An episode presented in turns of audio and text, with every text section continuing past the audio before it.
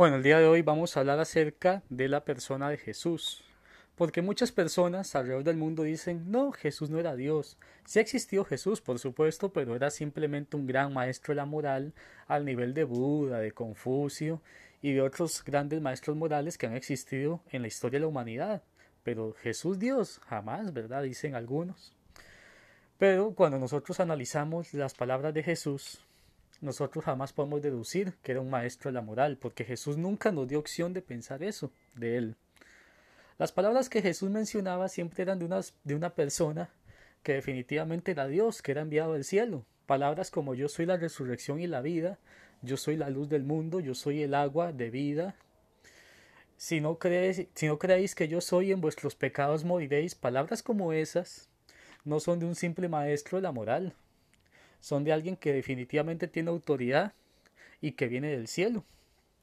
Ahora, en este caso, ya que Jesús nunca nos dio opción de considerarlo como maestro de la moral, como diría el gran autor C.S. Lewis, C.S. Lewis formulaba algo que se llamaba el trilema.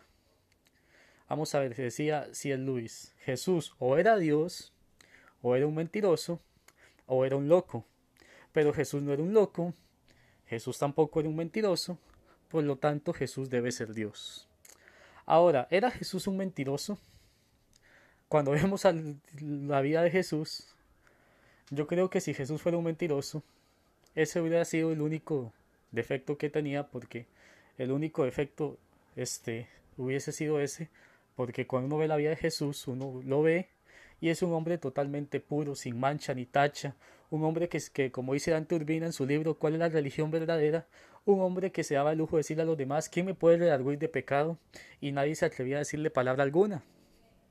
Un hombre que con solo tres años de ministerio ha logrado inspirar a cualquier cantidad de seres humanos en el mundo.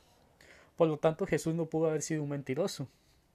Tampoco pudo haber sido un loco porque Jesús nunca se comportó de manera incoherente siempre que se comportó, este, ya sea cuando se enojó o cuando estaba extremadamente sensible y lloró, lo hizo dentro de contextos razonables. Incluso dicen que nadie se atrevía a tentarlo porque Jesús con sus respuestas dejaba a todos maravillados y un loco no puede hacer eso. Por lo tanto, solamente nos queda la opción de que Jesús realmente era Dios y si es Dios no nos queda más que rendir nuestra vida a Él. Saludos.